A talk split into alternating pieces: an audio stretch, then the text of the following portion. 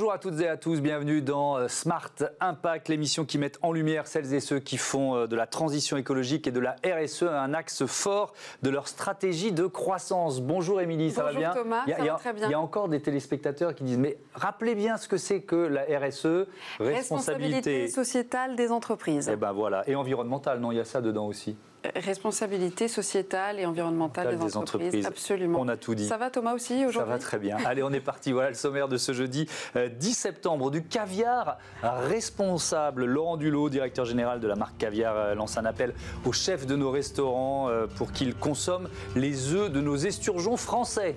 Notre débat du jour s'intéresse à la parité homme-femme dans les entreprises. Vaste sujet que nous découvrirons avec nos invités du jour, Isabelle Nerbé-Beru, secrétaire générale et DRH de Prisma Media, et Chloé euh, Hermani, fondatrice de la Tech School.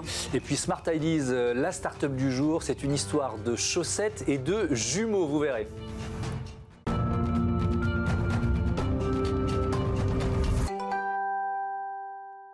Bonjour Laurent Diolo, bienvenue. Bonjour. Vous êtes euh, directeur général chez Caviar depuis 2012 et vous euh, lancez euh, avec d'autres producteurs français un appel aux restaurateurs et aux chefs de notre pays. Pourquoi? Oui, oser le caviar français. Pourquoi? Parce que parce qu'on est une filière, hein, comme beaucoup de filières agricoles de qualité, qui organise le ruissellement naturellement cher à nos politiques, hein, mhm. avant les états généraux d'alimentation, qui fournissons le secteur de, des restaurants. Et comme vous n'êtes pas censé le, savoir, enfin comme vous le savez, par contre, pardon, les restaurants ont fermé pendant pas mal de temps. Et donc nous, on a eu un très très très sérieux impact euh, de cette crise de la Covid sur nos, nos, business respectifs. Et donc en fait, ça c'est le premier élément. Le deuxième élément, il y a pas mal de caviar chinois qui rentrent en France, alors que petite parenthèse, le caviar français ne peut pas rentrer en Chine. Ça, c'est la vision du commerce euh, international par les Chinois. Hein. C'est-à-dire que les Chinois ne consomment que du caviar chinois, c'est ça? C'est ça. D'accord. Et c'est pire que ça. C'est que si vous voulez vendre votre caviar en Chine, mmh. Le seul moyen pour pouvoir avoir le droit de rentrer dans le territoire chinois, c'est de pouvoir vendre votre caviar français à travers un producteur de caviar chinois. Donc autant vous dire que voilà. Donc c'est euh, du protectionnisme déguisé, mais on parle de caviar, on pourrait parler de beaucoup, beaucoup, beaucoup d'aspects euh, euh, d'autres produits qui sont concernés par cette vision du bilatéralisme pardon, économique par les Chinois. Donc, parce que vous disiez caviar chinois en France, 40% du caviar mm. consommé en France est produit en Chine. La Chine qui est devenue le premier producteur mondial devant l'Italie et la France. Euh, on va revenir sur cet appel Oser le caviar français. Mais déjà, moi, ma première surprise, c'est que euh, la Russie n'est pas, est pas le premier producteur euh, mondial de caviar. Alors, elle a été. Elle a été avant, avant le 2008. 2008, il y a eu un moratoire international face à l'épuisement des ressources naturelles de la mer Caspienne, qui était le principal réservoir pour le beluga euh, et euh, l'Ophietra, qui étaient en fait les deux espèces endémiques euh, de, cette mer. et donc, devant ce moratoire a interdit la pêche sauvage. Donc, l'histoire du caviar moderne est devenue une histoire de caviar issus d'aquaculture. Et à ce moment-là, euh, les Russes, ils sont comme tout le monde, hein, comme l'être humain. La cigale, la fourmi, ça vous dit quelque chose. Mhm. Et donc, ils n'ont pas prévu ce changement. Et euh, donc, euh, aujourd'hui, ils produisent à peu près 60 tonnes de caviar issus d'aquaculture, alors qu'ils ont produit à l'époque 1000 tonnes au pic, dans les années 90, de caviar sauvage. Ça veut dire qu'ils sont combien placés au niveau mondial? Pour donner une idée, la boîte euh, que j'ai l'honneur de, diriger, elle fait 20 tonnes à elle toute seule. Donc euh, on fait pratiquement un tiers de ce que fait toute la, toute la Russie, ce qui est pas mal pour des petits Français. ils sont très très loin dans le ranking. Dans le ranking Ça veut dire qu'il n'y a plus du tout de caviar sauvage aujourd'hui? Ah, Si vous en avez, c'est que c'est du caviar de contrebande. Voilà, c'est interdit, hein, c'est ça? C'est interdit à part, une espèce, à part, une espèce, aux États-Unis, qui est le Transmontanus, qui est une espèce endémique du, de, la Mississippi, de la rivière Mississippi où là on a un petit peu de, possibilités parce que là il y a beaucoup de poissons dans la rivière, donc il y a, il y a certaine, une certaine flexibilité. Mais pour l'ensemble euh, des autres espèces, il y a 24 espèces d'esturgeons qui donnent du caviar autour de la planète. Et ben, pour l'ensemble de ces 24 espèces, euh, il est interdit de les tuer, dans, de les prélever dans le milieu sauvage pour en, pour en, faire du caviar. Alors, là, on a, posé le, secteur, mais il y a plein de questions sur l'aspect durable et sur Comment on élève ces esturgeons du coup? Alors comment on élève les esturgeons Comment on élève à peu près tous les poissons, à part que c'est la durée qui va un peu changer, parce qu'en fait, pour arriver à nous, ce qu'on veut, c'est pas la chair du poisson, ce qui est un premier élément euh, RSE sur lequel il faudra revenir. Euh, et euh, c'est la maturité sexuelle qui nous intéresse, puisqu'on veut les œufs. Donc la maturité sexuelle chez ce poisson, qui est un poisson préhistorique, un 200 millions d'années, c'est comme un, c'est comme un requin. Hein. Cherchez pas d'écailles, il n'y en a pas. Il a une peau. Cherchez pas d'arête, il en a pas. Il est cartilagineux, c'est un requin.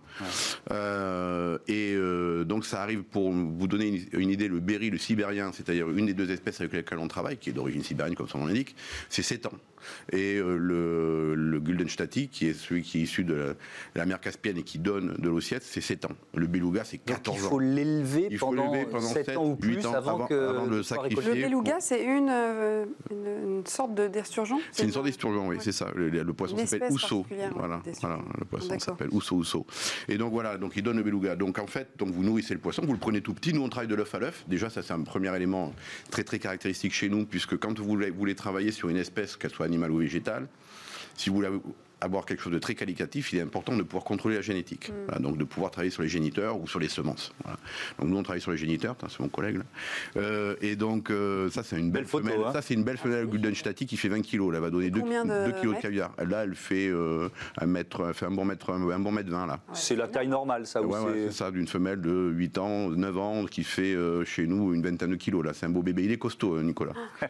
il vaut mieux l'avoir contre avec soi quand on joue au rugby. Il se fait les bras. C'est une autre façon de faire de la muscu. ça aussi c'est euh, en, parlant des RSE, par exemple, parce que nos, gars là, ils ont beau être jeunes et costauds, hein, ils prennent tous les poissons à la main. Il y a 20 000 poissons par an que l'on travaille.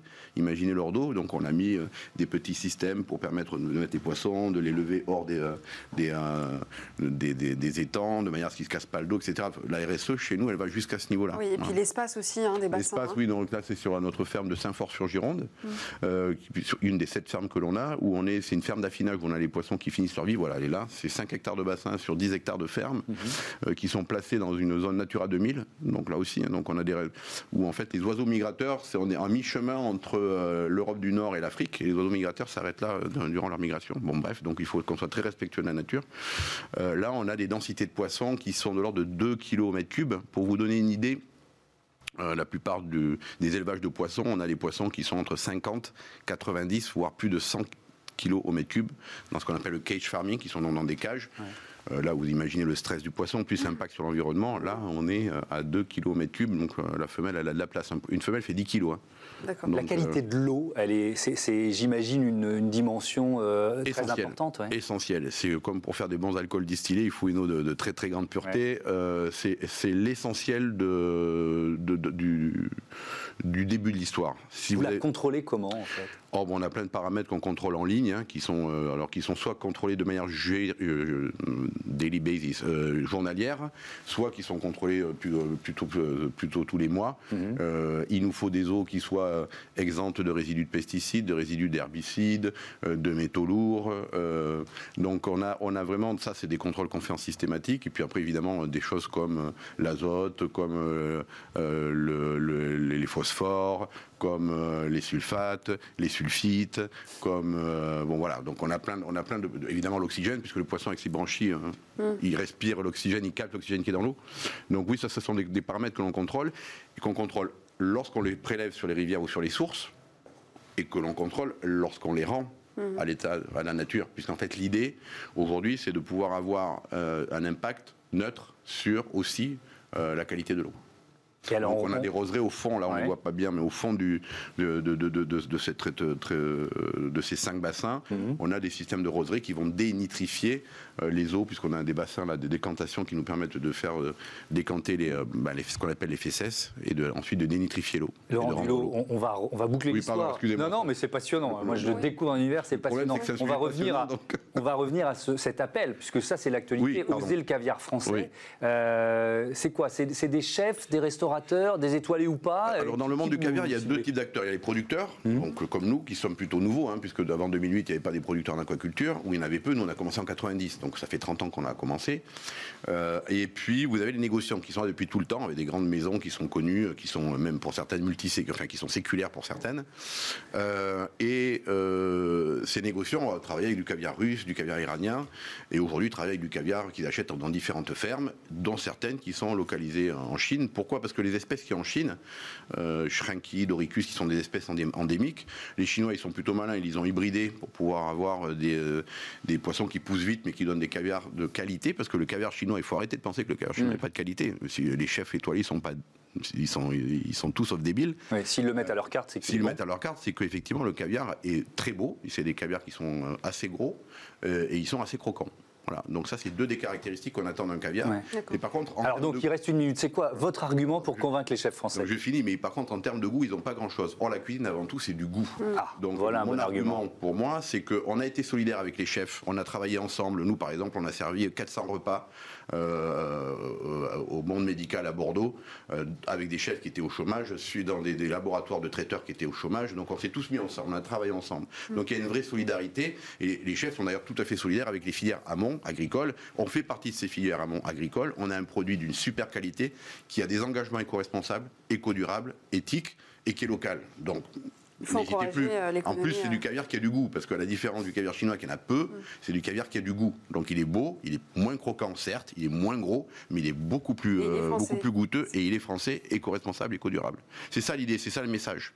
Merci beaucoup, merci, euh, Laurent Dulot. bon vent euh, au caviar français et euh, votre marque c'est caviar avec un K. Non, c'est la marque, c'est Sturia comme c'est ah, marqué sur Sturia. le Caviar c'est mon groupe. Ah, c'est le groupe. le groupe. Bah voilà, il était temps de comprendre ça, Monsieur Thomas Hugues. Merci beaucoup. merci beaucoup. à bientôt sur Bismart. Allez, tout de suite c'est notre débat RSE, débat sur la parité femmes-hommes.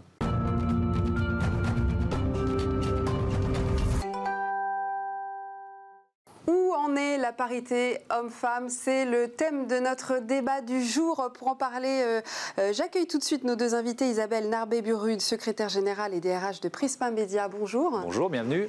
Et euh, Chloé Hermary, fondatrice et présidente de l'Adatech School. Bonjour. C'est une école d'informatique féministe, accessible, sans bagage académique. On va voir ça tout de suite. Peut-être commençons par un chiffre. en 2019, les femmes ne représentent que 17,7% euh, des postes dans les instances dirigeantes des entreprises du CAC 40 en France. C'est euh, euh, le ministère de l'économie hein, qui, donne ce chiffre cette année. Donc c'est presque du double quand même par rapport à 2013. Mais ce chiffre est loin d'être satisfaisant selon vous. C'est caractéristique de la parité, de l'état de la parité homme-femme en France aujourd'hui? Isabelle, allez-y. Alors, c'est des chiffres qui décrivent les entreprises du CAC 40. Mm. Oui, donc euh, peut-être que c'est des entreprises qui, ont euh, besoin de plus de temps, mm. j'imagine, mm. Euh, pour injecter une féminisation plus forte des, fonctions hautes. Pour ce qui concerne Prisma Media et donc des entreprises de moyenne taille, de 1000-1500 employés, c'est sans doute plus simple à mettre en place dès lors qu'on a une conviction très forte évidemment, mm-hmm. de viser une égalité professionnelle et d'avoir une démarche volontariste qui, en fait, compense ce que l'écosystème n'arrive pas à faire tout seul. Mm. Euh, on a quand même des politiques de gouvernement depuis plusieurs années qui favorisent l'égalité professionnelle. On a maintenant des lois euh, qui prévoient un scrutin électif paritaire. Donc les maires, mairesses, évidemment, euh, modifient profondément la société. On a également des scrutins électifs au niveau professionnel. On a des représentants maintenant du personnel qui sont obligatoirement paritaires. On a l'index égalité professionnelle. Mm qui est une très bonne chose parce que c'était important qu'on ait une définition de l'égalité professionnelle dans les entreprises. On ne peut pas faire de progrès tant qu'on ne pilote pas par des indicateurs. Et une définition commune dans toutes les entreprises. Mmh. Est-ce qu'il y a un effet domino? C'est-à-dire, est-ce que quand euh, une femme est nommée à un poste hiérarchique important, elle va avoir tendance à promouvoir d'autres femmes? Alors, sans doute, mais pas seulement. Mmh. Euh, moi, je me félicite énormément de l'action des hommes également.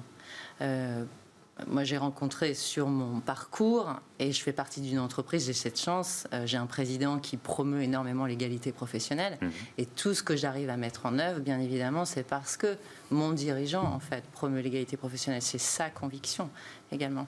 Chloé Marie, euh, vous avez fondé une école, hein, je le disais, informatique féministe. Pourquoi? Euh, bah, on parlait justement des chiffres là euh, de, mixité euh, en informatique. Ils sont même moins bons que cela. Mm. c'est plus du 10% versus 90%, 15 selon 15,85 selon les chiffres, mm. que ce soit dans les écoles ou ensuite dans les équipes techniques mm. dans les entreprises. ça, c'est un problème. Pourquoi? Bah, Alors, on parle de problèmes pragmatiques qui touchent toutes les entreprises. C'est que finalement, en fait, des équipes mixtes sont plus efficaces, produisent plus de résultats, c'est 20% à peu près de résultats économiques en plus. et puis, dans le cas particulier de l'informatique, c'est un problème parce que ce sont des métiers qui structurent finalement notre société de demain. Mmh. donc en fait... Le et c'est très occidental ce, ratio. Dans les pays asiatiques, on en parlait il y a quelques, il y a quelques jours, en Inde notamment, la parité, elle, est, elle, est, totalement respectée dans les métiers de l'informatique, alors qu'en France, en Occident, c'est pas le cas. Ou le Maghreb aussi. Ou le Maghreb, oui. Et c'est hyper intéressant à contextualiser, à contextualiser justement, d'un point de vue géographique, évidemment, euh, mais d'un point de vue aussi historique. En fait, et c'est là où on comprend que parfois on a cette, ce truc de se dire, bah, si les femmes font pas de l'informatique, c'est peut-être parce qu'elles n'aiment pas, elles aiment pas ça. Mais en fait, quand on recontextualise géographiquement, on se rend compte effectivement qu'en Asie du Sud-Est, au Maghreb, ce sont des postes qui sont à majorité féminine pourquoi? Parce qu'on se dit, euh, bah, finalement, c'est euh, physiquement assez peu éprouvant, on peut travailler de chez soi, euh, c'est un, métier finalement qui correspond aux femmes. Et puis dans la construction occidentale de l'informatique, il y a eu effectivement des femmes pendant jusqu'aux années 90 pour ces mêmes raisons. Bah, c'est un poste qui, c'est des postes qui ressemblent un petit peu au secrétariat. Mmh. Puis dans les années 90, notamment donc dans le monde occidental, c'est devenu un milieu très bah, capitalistique. Euh, de pouvoir. Euh, l'informatique, on pouvait, euh, c'était la bulle Internet, le début mm. de la bulle Internet. Mm. On pouvait, on pouvait gagner beaucoup d'argent et construire le monde. Et là, d'un seul coup, comme par magie, ça s'est inversé. Voilà. et donc là, ce sont c'est devenu, ce sont devenus des métiers, on va dire stratégiques, de stratégie, mm. etc. Et donc du coup, ce sont des métiers qui se sont massivement masculinisés. Et donc du coup, bah, on a vu la, la part des femmes décroître. Donc, pourquoi féministe alors? Ça veut dire que vous vous adressez uniquement aux femmes? Non, ça veut dire alors on est une école qui est mixte, ouverte à toutes. Ça veut dire que c'est en fait euh, une réflexion, qu'on va dire qu'on va dire systémique. Hum. Aujourd'hui, pour qu'il y ait des femmes dans l'informatique, il faut réfléchir à la place des femmes dans la société. Mmh. Il faut réfléchir à comment on oriente nos euh, petites filles depuis le début, comment ensuite on les intègre dans les entreprises, comment on adopte en entreprise des politiques internes euh, également d'inclusion et de diversité, le congé paternité, etc. Donc dire qu'on est une école féministe, ça veut dire qu'on est une école qui questionne justement cette cette place des femmes dans la société, mm. cette place à laquelle on conditionne, qu'on conditionne les femmes à avoir, euh, et dire qu'on réfléchit là-dessus. Donc on va avoir une réflexion au niveau de l'école euh, systémique, que ce soit dans notre mode de recrutement, notre pédagogie, notre système de validation de compétences, et ensuite notre intégration en entreprise. Euh, Isabelle Narbibou, est-ce que les médias, parce que Prisma, vous êtes au cœur de, de ce métier évidemment, c'est un secteur un peu plus paritaire que les autres, d'après vous? Pour les positions, sur les positions hautes, euh, j'en suis pas certaine. Pas forcément. Plus on monte en grade, moins c'est vrai. Oui, oui. Alors c'est vrai qu'on a beaucoup de, profils féminins. Hein. Chez nous, c'est 60, on a 63% de femmes, et je pense que c'est vrai dans beaucoup de groupes de médias. Mhm. Alors nous, on a un COMEX à 60% féminin. Euh, mais c'est assez rare. Ça doit être rare. Ouais. Et on a 40% euh, de femmes cadres dirigeantes et 62% de managers femmes. Voilà. Donc on a quand même un niveau par rapport à notre représentation à 63%, quand même qui est un peu en recul. Euh, donc euh, je pense que c'est pas nécessairement encore une fois lié au secteur. Voilà même si c'est plus facilitant, j'imagine, par rapport à un groupe industriel euh, d'avoir. Euh, oui, c'est, on, on a envie de savoir justement votre point de vue, vous qui traitez, dans les, qui êtes dans les médias, vous avez plusieurs euh, magazines. Hein, c'est le groupe Bertelsmann, donc Géo, Femme Actuelle, Gala, je ne vais pas tous les citer. Et tant d'autres. Vous avez certainement un regard sur la place, le, traitement de, de, la place de la femme dans les médias depuis ces dernières années. Comment est-ce que vous avez pu observer ça? Alors, moi, je dirais que, en fait, la femme est, euh, elle, est évidemment hyper bien intégrée euh, dans les médias parce qu'elle a des qualités en fait euh, qui sont valorisées et, dans les médias. Plus qu'avant, vous diriez en ce moment Plus qu'avant, je ne. Est-ce qu'aujourd'hui c'est plus valorisé qu'hier En tout cas, l'égalité professionnelle est induite aujourd'hui dans, dans toute action. Donc mhm. euh, oui, alors... Euh, Mais après, il y a aussi ce qu'on voit, euh, ce qu'on lit dans les journaux, ce qu'on voit à l'antenne. On, remarque parfois que, alors c'est peut-être en train de changer, mais par exemple que les prises de parole d'experts sont beaucoup plus masculines que les prises de parole de témoins. Où là, on va avoir éventuellement euh, plus de, plus de Ouais. parité. Ouais. Donc là aussi, c'est quoi? C'est Puisque là, on parle de médias, c'est euh, c'est du volontarisme de la part d'un euh, directeur de rédaction, d'une équipe rédactionnelle. C'est Ouais. très très simple. Je, je- il y a autant de femmes experts que d'hommes. Mais bien experts. sûr. C'est sûr, mais Il suffit en avant est pas la juste euh, d'avoir la con- conviction d'avoir euh, cette mixité, une totale mixité, et d'avoir des méthodologies qui prévoient en effet euh, d'avoir un plateau euh, mixte ou qui se rapproche de la, de la mixité. Mm. C'est un réflexe qu'il faut avoir. Quand euh, je recrute des positions de cadre dirigeant, par exemple, si je ne suis pas interventionniste vis-à-vis de mon chasseur ou vis-à-vis de, euh, de ma prescription, c'est-à-dire si je n'exige pas des, autant de candidatures femmes que hommes, j'ai des chances de n'avoir que des candidatures hommes. Et pour certaines fonctions, c'est ça? systématique. Comment vous l'expliquez? Comment Je l'explique parce que je pense que les chasseurs euh, euh, vont à la facilité, euh, voilà, parce que les hommes ont plus confiance en eux, parce qu'ils postulent davantage à des postes de cadre dirigeants et pas des femmes. Euh, les femmes se voient adjointes, mais pas directrices. Et, et nous, ça nous arrive, enfin, depuis le début de la saison, on s'est dit, il faut qu'on réussisse à un peu plus euh, équilibrer et féminiser nos plateaux, parce que c'est vrai que la solution de facilité, c'est souvent d'inviter des hommes qu'on a déjà invités Oui. euh, ou vus dans d'autres Donc il y a une démarche émissions. interventionniste à, réaliser, en Mm. effet. Mm. Mais vous y arrivez. On, on commence à y arriver. Je voudrais qu'on revienne sur le nom de votre école, Ada Tech School. Ada, c'est pour Ada Lovelace, évidemment, Absolument. que peu de gens connaissent. C'est une pionnière, en l'occurrence, du codage à une époque où l'informatique n'existait pas, c'est ça? Exactement. En fait, c'est celle qui a inventé le premier algorithme de l'histoire. Alors, à cette époque, c'était avec une machine et des cartes. Euh, mais en fait, elle a inventé le- la première logique algorithmique de l'histoire. Donc, on la considère comme la mère du code. Et donc, du coup, c'est un petit peu ce qu'on qu'on racontait tout à l'heure sur la contextualisation de l'informatique. Appeler notre école Ada Lovelace, c'est rappeler en fait qu'il y a eu des grands noms de femmes euh, dans l'informatique. Euh, et donc, qu'en fait, aujourd'hui, donc c'est encouragé déjà de dire aux femmes, vous n'avez aucune raison de nous dire euh, je n'ai pas ma place et je ne peux pas y inscrire ma marque, puisque en fait, vous avez eu des femmes également dans le- dans l'informatique. Dernier mot, quelques secondes. Et puis, donc, du coup, c'est pour pouvoir aussi remettre en valeur des rôles modèles auprès des femmes, euh, de la reconnaissance et de se dire qu'elles aussi, elles ont accès à ce secteur. Merci beaucoup. Merci à toutes les deux. C'était euh, passionnant. On passe à la bonne idée du jour. Smart Ideas, une histoire de jumeaux et de chaussettes.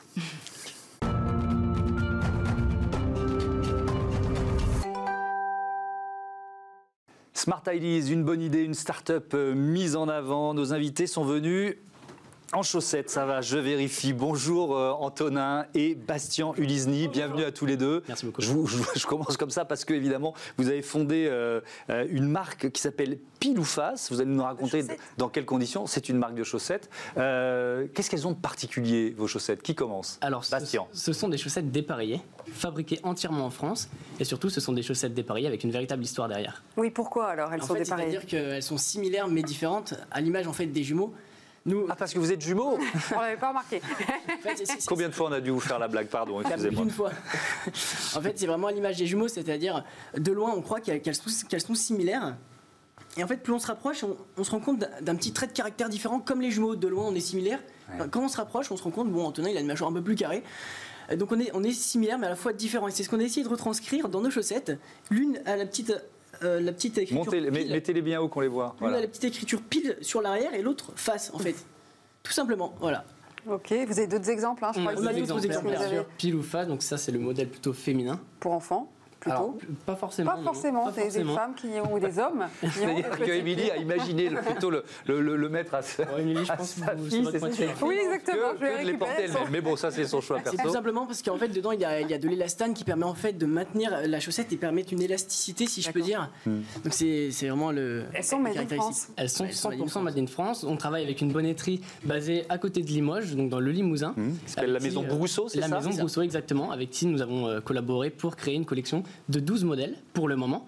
Et euh, voilà, on, on tend justement à élargir la gamme, puisque nous sommes actuellement sur euh, la plateforme Ulule, donc la plateforme de crowdfunding, euh, pour récolter des fonds et développer notre gamme euh, par la Alors, expliquez-nous ça. C'est-à-dire, vous en êtes vraiment au, au tout début de la marque, c'est ça C'est ça. ça. Voilà, on est vraiment au tout début de la marque. On est, on s'est lancé donc dans cette période donc de crowdfunding tout simplement donc bon, pour récolter des fonds tout simplement, Mhm. mais également pour tester le projet et communiquer et développer la notoriété de la marque. Donc c'est sur ces trois éléments qu'on a essayé en fait de, de, jouer par cette euh, période donc de, crowdfunding et sur laquelle actuellement on a rempli plus de 450% de l'objectif.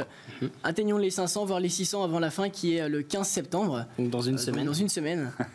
Qu'est-ce qu'ils gagnent Enfin, à quoi ils participent ceux qui, euh, ceux qui viennent sur ce, sur ce projet? Des, chaussettes euh, Quoi d'autre? Alors, les personnes qui peuvent. Alors, tout le monde peut contribuer à notre projet. Mhm. Les personnes qui souhaitent contribuer ont différentes contributions qui leur sont proposées sur la plateforme Ulule, à savoir des contributions avec nos paires de chaussettes à l'intérieur, mais également des contributions avec des, partenaires avec qui on a, voilà, on a élaboré des, des, des contributions. Euh, je dirais spécial, en fait, un package. donc on a réussi à avoir des, partenariats et le soutien de Birchbox, de Eco Réseau Business, de 3x20 et de Combat de Coq qui nous soutiennent donc pour cette période, avec lesquels on a créé aussi des, des packages avec nos chaussettes à l'intérieur pour euh, le plaisir de coup de tous les, contributeurs. Quels sont vos autres engagements responsables alors, euh, concernant la fabrication de vos chaussettes on, a différents, on travaille avec une usine qui est labellisée par différents labels, à savoir l'origine France garantie, ce qui mmh. était vraiment euh, obligé, enfin c'était pas une option pour nous, on voulait vraiment travailler avec des usines qui étaient labellisées et elle est aussi labellisée entreprise du patrimoine vivant. ça veut dire quoi ça? Alors c'est-à-dire c'est une entreprise, enfin c'est un label qui du coup regroupe les entreprises qui ont un savoir-faire qui perpétue depuis souvent plus de 70 ans dans le cas de, de Brosso Textile du coup, plusieurs générations et c'est ce qu'on recherchait justement, c'est travailler avec des entreprises et des usines françaises qui savaient faire et surtout qui produisaient avec des, bonnes matières premières. Mais à côté de ça, on a aussi un autre engagement qui est, euh, on est donc dans l'association 1% pour la planète, qui est en fait un comité d'entreprise donc de, de, 250, de 2500 entreprises si je dis pas de bêtises. on verse tous du coup 1% de notre chiffre d'affaires euh, tous les ans à cette association qui, qui elle, ensuite, vous allez du coup, parce que vous allez C'est quand même un sacré engagement. Vous, nous allons, vous, démarrez à peine et vous vous engagez déjà à verser ça. C'est ça, tout à fait. Voilà, on s'engage euh, très prochainement, on espère, euh, à redonner un pourcent de notre chiffre d'affaires pour euh, améliorer, si je peux dire, le quotidien de, tout l'environnement. Et, la matière de vos chaussettes, c'est fait en Alors, elles sont basées sur trois matières principales, à savoir le coton, pour la douceur et le confort de l'élastane, donc comme on vous disait pour euh, justement la souplesse et le maintien, ce qui est très important, et du polyamide pour renforcer le talon et à la fois les pointes de la chaussette, puisque c'est surtout euh, à ce niveau-là où on peut souvent rencontrer les premiers problèmes. Bon, on ne peut pas avoir des spécialistes de la chaussette sans poser la question essentielle. pourquoi nos chaussettes disparaissent dans, dans, dans, dans, les machines à laver quoi, ou dans les sèche-linges C'est une bonne question. Vous n'avez pas la réponse On a la réponse. On a la réponse. Ah. Alors en fait, euh, dans le tambour de nos machines à ah. laver, elles se coincent à l'intérieur. À l'intérieur, elles passent par le joint. Et euh, voilà, je vous invite simplement à, démonter votre machine à laver la pour aller chercher vos chaussettes. Euh, nous l'a dit. Eh juste ben, donc je fais confiance à cette double source et je vais démonter ma ben machine à laver ce week-end. Merci à tous les deux euh, d'avoir participé à cette émission. Euh, Pile ou face, c'est donc euh, le nom de votre marque. Bon vent à vous. Voilà, à très bientôt sur Bismart. Nous, on vous donne rendez-vous demain. à 9h, à midi, à 20h30 pour un nouveau numéro de Smart Impact. Salut. À demain.